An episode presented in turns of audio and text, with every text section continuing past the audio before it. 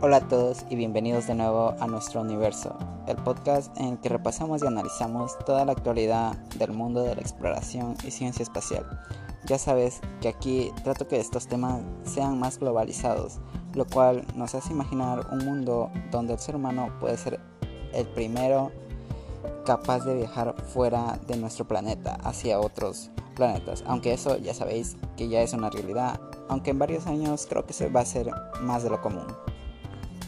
Antes de nada, debo comentar que el podcast inicialmente estaba preparado para ser publicado semanalmente, lo cual para mí fue un reto puesto que este podcast lo inicié como un hobby, pero debo de ser sincero que siempre cuando yo tomo un proyecto en marcha me gusta que todo el tema salga bien. Y pues publicar un podcast semanalmente no cabía, así que había un anunciado que el podcast pasaría a publicarse quincenalmente, lo cual también no cabía. Bueno, y es que aquí estamos de vuelta y ahora sí, el podcast saldrá mensualmente cada fin de mes. Tendrás un buen análisis sobre todo los avances que rodean a la exploración espacial y para ello esta vez creo que el nivel de comunicación es mejor. Porque te soy sincero, es el primer episodio que voy sin guion, por lo tanto soy yo hablando y comentando todos los apuntes que tengo de las diferentes fuentes de información que voy repasando semanalmente y escogiendo la mejor y más interesante para ustedes. Dicho esto, encendamos el micrófono que empezamos.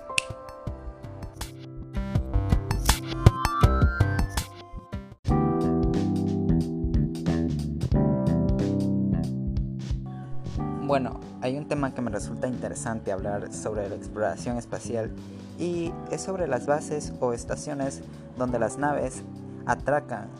Una de estas es la Estación Espacial Internacional, que es la que conocemos todos, la ISS. Bueno, esta estación ya tiene los años contados y con el fin de crearse una nueva estación espacial más grande y más moderna. Pero el tema de hoy no va con esto de la ISS. Lo que te voy a contar es que tras los vuelos comerciales de las empresas espaciales privadas, ahora viene la construcción de estaciones en órbitas privadas. Así será pues la primera estación espacial privada de la humanidad, preparada para el turismo, investigación científica y lo demás. ¿De qué va esto? Pues tras los primeros vuelos de Virgin Galactic, Blue Origin, SpaceX, la carrera por los viajes comerciales al espacio no para. Y es que ahora tres empresas estadounidenses, que bueno, yo tengo muy poco muy poca idea de estas, pero se llaman NanoRacks, Voyager Space y Lockheed Martin, han anunciado un proyecto para construir lo que sería la primera estación espacial privada de la humanidad con el objeto de hacer investigaciones científicas, según informaron en una nota conjunta, y de acoger turistas más adelante. Sería pues una idea que están planteando estas compañías. La estación se llamará Starlab. Como ven, ya tenemos nombre para esta estación espacial pensada para la humanidad y se espera que esté operativo para 2027, lo cual sería su lanzamiento más pronto que tarde. Sus impulsores aseguran que su objetivo es satisfacer las necesidades crecientes de la economía espacial y es que simplemente imaginar esto porque los vuelos comerciales privados ya son una realidad y cada vez se va a volver más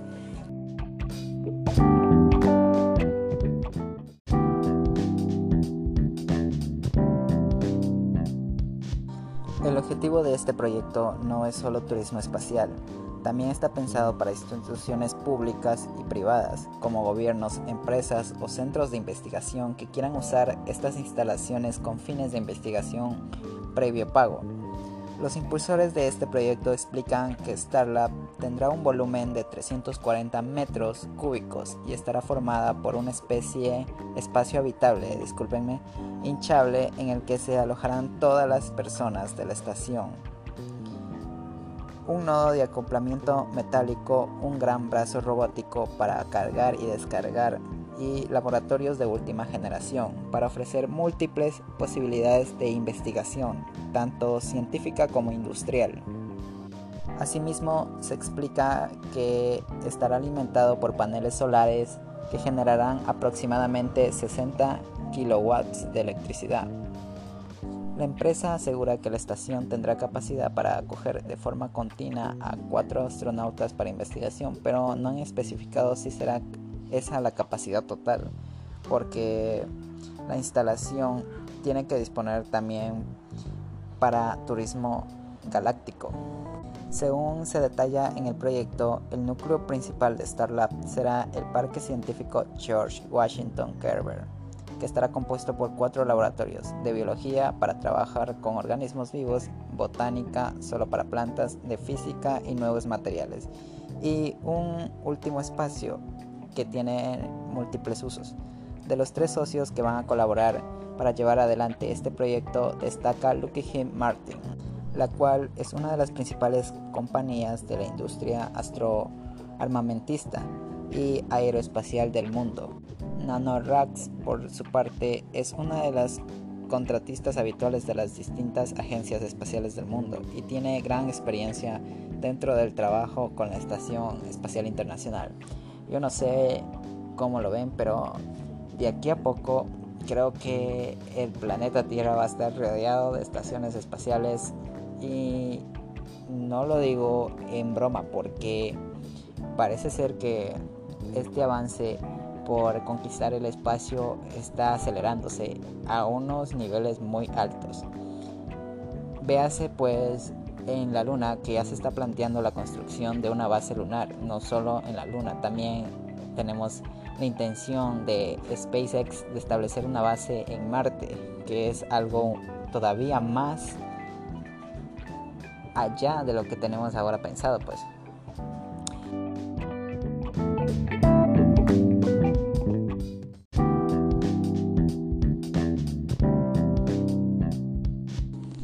Bueno, pasando de tema de estaciones espaciales, ahora vamos a hablar de una de las grandes compañías que creo yo es la más avanzada de todas y es SpaceX. Sí, la gran empresa SpaceX de Elon Musk. Y es que hace unas semanas atrás se anunció en un tweet de que se había completado con éxito el primer encendido de vacío de su gigantesco motor Raptor integrado en una nave espacial. Esta es pues la lógicamente la Starship, la nave que está pensada para viajar a Marte y que se integra dentro del módulo Super Heavy también. Bueno, pues SpaceX ha compartido a través de sus redes sociales cómo ha sido la exitosa prueba de encendido en vacío de su motor Raptor, que ya alcanzó un récord en la cámara de combustión el pasado año. Este será uno de los dos motores que monta el prototipo Starship SN-20, el gigantesco cohete que pretende viajar sin tripulación para la primera prueba, pues obviamente la prueba, aunque se ha compartido hace unas semanas atrás, como las dije en Twitter de SpaceX, se realizó el pasado lunes. La compañía de Elon Musk, aunque no dio mucha información sobre la prueba, conocemos que la SN20 contará con 6 motores Raptor y que será el primer prototipo de SpaceX en integrar un lanzamiento orbital, puesto que la Starship S-20 es el prototipo que lleva en construcción desde principios de 2021. Se trata de la primera nave espacial de SpaceX con lanzamiento previsto para el año que viene y montará seis motores Raptor, tres de ellos en vacío.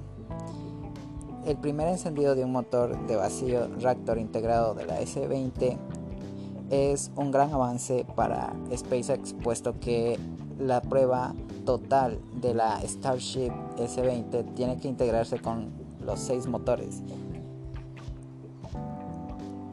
De ser exitosa todas estas pruebas de SpaceX, pues estaríamos viendo luego de la Starship S20 una prueba con todos los motores Raptor integrado, puesto que hasta ahora solo se ha realizado con un motor integrado. Y bueno, de esto, pues SpaceX pasará a utilizar encima la Starship Super Heavy, que cuenta con 29 motores y sin tripulación. Ya en el mes de agosto vimos el sistema Starship al completo, el cual estaba integrado por la Starship, que es el cohete, eh, la nave, disculpen, y el Super Heavy, que es la segunda parte de la nave, la cual está pensada para llevar más combustible y sacar a la Starship de la Tierra. Como ven, la Starship SN-20 tiene como objetivo ser el primero en alcanzar órbita lanzado encima de un Super Heavy con 29 motores y sin tripulación. Esto está todo preparado para el año que viene y pues tendremos noticias para esa fecha. Claro que sí.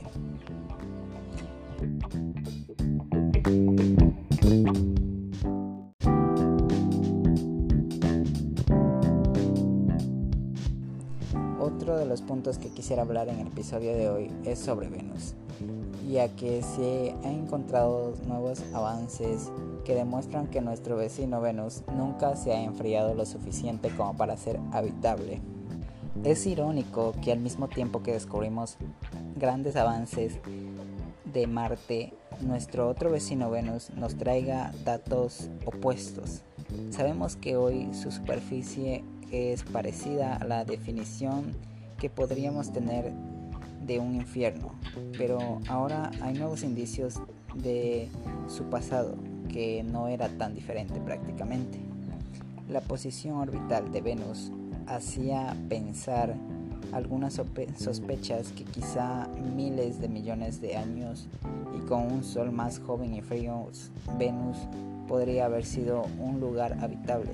Al fin y al cabo está muy cerca de la Tierra, planeta que reúne prácticamente las condiciones necesarias para albergar vida, como nosotros pensamos. Condensar el vapor de agua es el punto límite que distingue a la Tierra de Venus.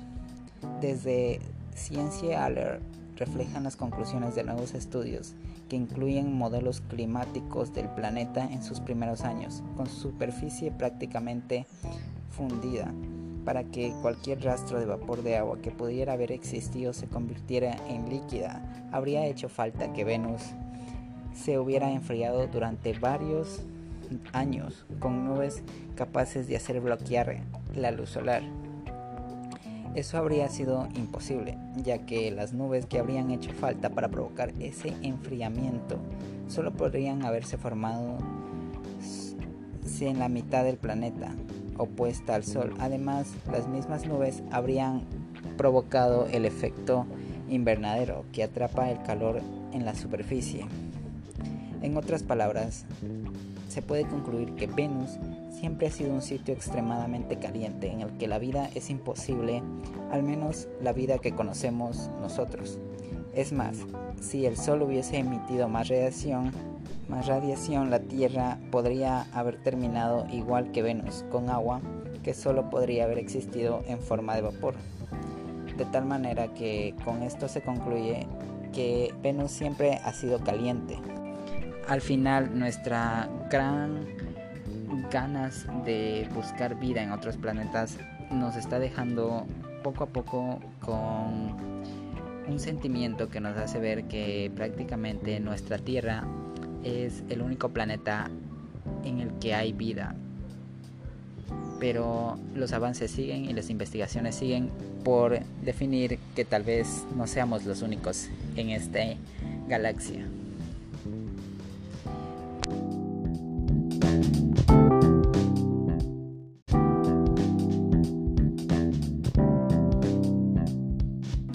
Continuando, cuando pensamos en el turismo espacial, que ya es un hecho, a muchos aún nos viene a la cabeza las impresionantes imágenes del salto de Felix Baumner a 39.068 metros, pensando en lo que esa gente podrá ver desde su ventana. Desde algún kilómetro menos de altura ya debería dar para tener una vista de infarto parecidas a las de Félix, aunque la propuesta de Worldwide es algo distinta vamos a hablar sobre la empresa Worldwide, que se propone un enfoque que nos recuerda a la Space Perspective, volar hasta la estratosfera en globo. No en vano, las empresas comparten fundadores y Worldwide ya tiene experiencia en globos estratosféricos, aunque para comunicaciones y sin tripulación. Según la web de la empresa, cada ascenso se realizará en las mañanas, cuando el viento lo permita. El sistema de manera autónoma controlará el ascenso hasta 30.000 metros por debajo de hasta donde llegan los viajes de Blue Origin, por lo que quizá no será tan estrictamente espacial. El turismo. La cápsula estará presurizada y no requerirá un traje espacial para los viajes, permitiéndonos incluso llevar animales. Una de las diferencias con respecto al, a su hermano Space Perspective es que habrá varios puntos de lanzamiento y durarán algo más, según tienen previsto. La propuesta de Worldwide es que los pasajeros puedan hacer un tour visualizado visualizando los seis puntos de despegue previstos, el Amazonas, las pirámides de Egipto, el Gran Cañón, el Colorado, la Gran Barrera de Coral y la Gran Muralla China y otros más. Vemos, por tanto, que las expectativas de las vistas y de la satisfacción de sus clientes está casi a la altura de lo que debería llegar la cápsula. Explican que la estancia en el punto más alto durará entre 6 y 8 horas y que el descenso desde los 30.000 metros será de unos 60 minutos.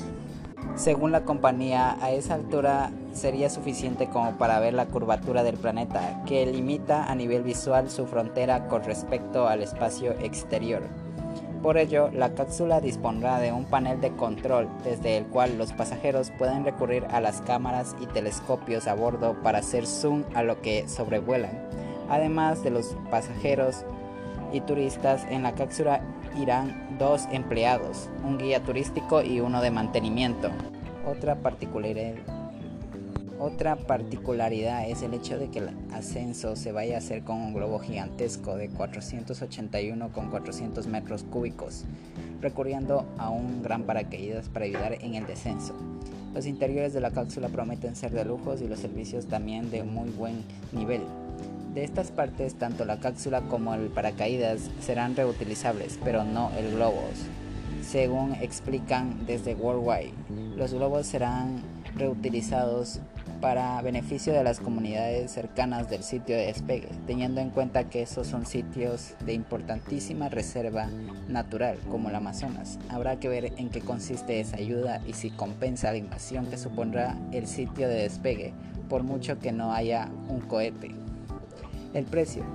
Bueno, te estarás preguntando cuánto es el precio que costará este tipo de turismo espacial. Aquí al menos no hablamos de millones de dólares como en el caso de New Shepard de Jeff Bezos. Pero tampoco es algo comparable, por ejemplo, a un vuelo transoceánico. Los asientos parten de 50 mil dólares, lo cual esperan que sea un reclamo, dado que su prima Space Perspective los vende a 125 mil dólares que por cierto tiene también su primer vuelo vendido. Hay que pagar 500 dólares para hacer una reserva, lo cuales no son reembolsables si el usuario se arrepiente.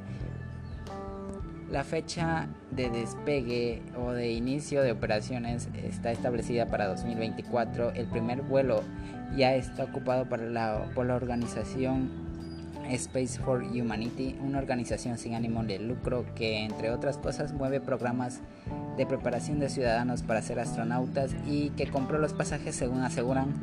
Así que quizá lo podáis intentar para la próxima.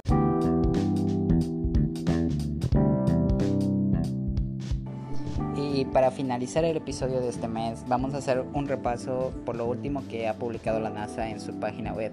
Y un detalle que me ha parecido muy importante e interesante es hablar sobre el rover Artemis de la NASA que está preparando para ser utilizado en la Luna, puesto que este rover ha logrado pasar su revisión de diseño crítica. Esto indica que el rover tiene un diseño completo y ha sido aprobado por una junta de revisión independiente de la NASA. La misión ahora puede centrar su atención en la construcción del propio rover, que se lanzará en un cohete SpaceX Falcon Heavy para ser entregado a la Luna por el módulo de aterrizaje Griffin de Astrobotonic bajo la iniciativa Commercial Lunar Pilot Service de la NASA como parte del programa Artemis. La misión Viper denominada se gestiona desde el Centro de Investigación AMES de la NASA. Su objetivo principal es obtener una vista cercana de la ubicación y concentración de hielo que se encuentra en la Luna, más concretamente en el Polo Sur, mediante el uso de un conjunto de instrumentos a bordo desarrollados en toda la agencia con socios comerciales. La misión podrá identificar y evaluar distintos sitios donde se encuentra el hielo y otros recursos a través y debajo de la superficie lunar. Esta misión de mapeo de recursos traerá a la NASA un paso significativo más cercano a su objetivo de la primera presencia a lo largo plazo en la Luna y contribuirá a nuestra comprensión del origen del agua lunar. El equipo de Viper se ha centrado en completar el diseño de esta pequeña misión inteligente llevándonos a esta revisión culminante, dijo Daniel Andrews, gerente del proyecto de Viper. Con un diseño aprobado, el equipo ahora busca convertir ese diseño en hardware real, dando vida a Viper en previstamente para 2022. La construcción del rover comenzará a fines de 2022 en el Centro Espacial Johnson de la NASA en Houston, mientras que el software de vuelo del rover y el diseño del sistema de navegación se llevarán a cabo en Ames.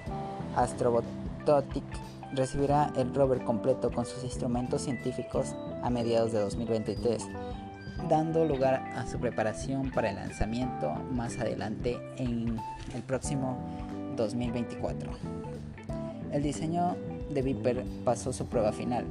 El CDR es la revisión final que se centrará en el diseño del sistema. Asegurar que los sistemas del móvil y los instrumentos puedan trabajar juntos no es una tarea fácil. La aprobación del el diseño ha llevado mucho tiempo y ahora pues está asegurado un diseño necesario y útil para llevar a este rover a la luna dentro de 2024.